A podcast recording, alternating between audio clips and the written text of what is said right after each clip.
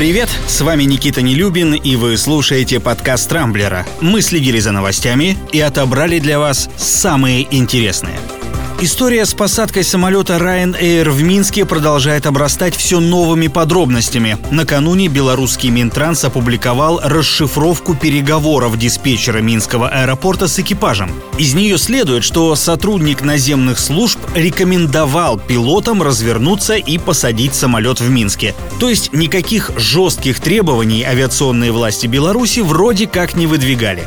Однако тут есть несколько странностей. Во-первых, в переговорах ни разу не упоминается истребитель, который по приказу Минобороны Республики поднялся в небо и сопровождал лайнер. Во-вторых, в опубликованной белорусскими властями расшифровке содержится довольно большой пробел. В течение двух минут между экипажем и диспетчером не происходило вообще никакого радиообмена, что странно, учитывая нештатную ситуацию на борту. На это обратил внимание журналист Алексей Пивоваров, который, кстати, и сам отлично разбирается во всех этих авиационных делах.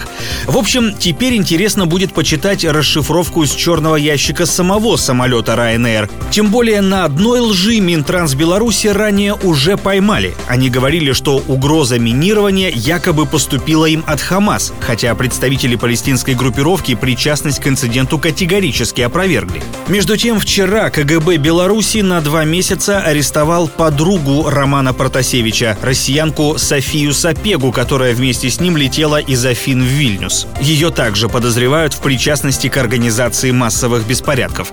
В соцсетях накануне появилось видео, где девушка заявляет, что является является редактором телеграм-канала, публикующего личные данные белорусских силовиков. Похожий ролик, но уже с участием самого Протасевича, был опубликован сутками ранее.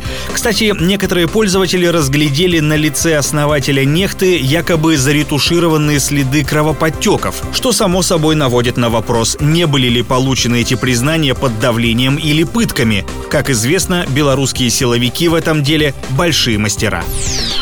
Но вернемся в Россию, тем более, что у нас, как и в Беларуси, тоже есть свой главный политзаключенный. И похоже, что власти не собираются выпускать Алексея Навального на свободу через два с половиной года, когда подойдет к концу его срок за дело и в Роше. Вчера в инстаграме оппозиционера появился пост, в котором он сообщил, что в отношении него возбуждено сразу три новых уголовных дела.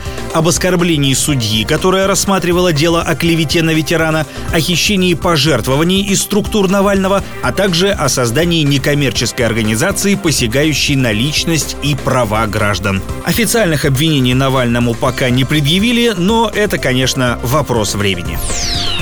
Якутия вчера стала одним из самых обсуждаемых в СМИ российских регионов. Оно и неудивительно. Власти республики первыми в стране объявили обязательную вакцинацию, а местным работодателям пригрозили крупными штрафами за отказ прививать своих сотрудников. Резонанс вышел серьезный, и в итоге местным чиновникам пришлось объясняться. Оказалось, что не такая уж вакцинация и обязательная. В пресс-службе главы республики рассказали, что речь идет о массовой прививочной кампании. То есть все якутяне по указанию работодателей обязаны прийти в прививочные пункты и либо получить вакцину, либо оформить отказ. Можно даже по личным соображениям, а штрафовать за это никого не будут. Любопытно посмотреть, какой эффект все это даст, ведь на опыт Якутии почти наверняка впоследствии начнут опираться и другие российские регионы, в которых темпы вакцинации, увы, по-прежнему крайне медленные. Российские суды продолжают нещадно заваливать миллионными штрафами американских IT-гигантов, которые, в свою очередь, упорно отказываются соблюдать наше законодательство.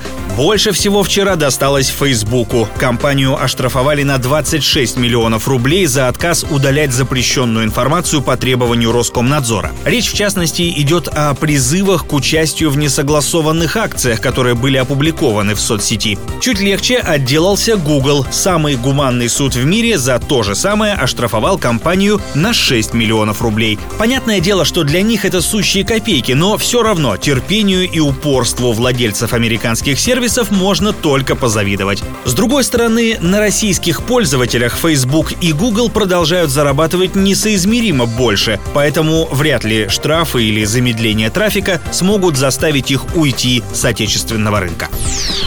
Имя Михаила Прохорова накануне неожиданно опять запестрело в новостных лентах. Кажется, это произошло впервые с конца 2014 года, когда схлопнулся Йомобиль, один из самых амбициозных проектов известного бизнесмена. На сей раз повод тоже оказался тревожный. Телеграм-канал «База» сообщил, что предприниматель едва не отрубил себе ногу топором. Произошло это якобы еще в прошлое воскресенье. Прохоров занимался метанием орудия в своей подмосковной резиденции. Топор неудачно отскочил от стены и вонзился бизнесмену в ногу. Правда, осмотр врачей показал, что конечность миллиардера вроде как серьезно не пострадала, а вчера его представитель вообще опроверг все эти слухи, назвав их чушью. Но, как бы то ни было, пожелаем Михаилу Дмитриевичу себя беречь. Ведь ноги ему, безусловно, еще понадобятся. Ну, например, для катания на лыжах по склонам Куршевеля. На этом у меня все. С вами был Никита Нелюбин. Не пропускайте интересные новости, слушайте и подписывайтесь на нас в Google подкастах, Apple подкастах и CastBox. Увидимся на rambler.ru. Счастливо!